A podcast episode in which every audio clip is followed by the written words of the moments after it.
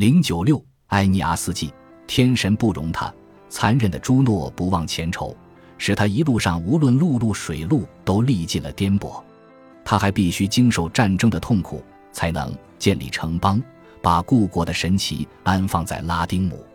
埃尼阿斯记第一卷第三杠七行。尽管《奥德赛》与埃尼阿斯纪的写作时间相距千年，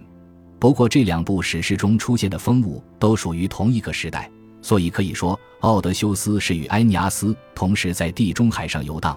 而且他们的确差点在西西里岛相遇。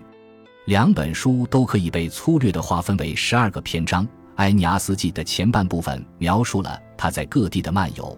而后半部分则描绘了他在一个遥远的国度中建立新家园的艰辛与这期间发生的流血冲突。和《奥德赛》一样，《埃尼阿斯记》是从故事的中段开始叙述的，而且中间插入了多次闪回，所以维吉尔的史诗也不是按照时间顺序叙述的。我们在下文中将还原被残忍地逐出维吉尔优雅韵文的顺序。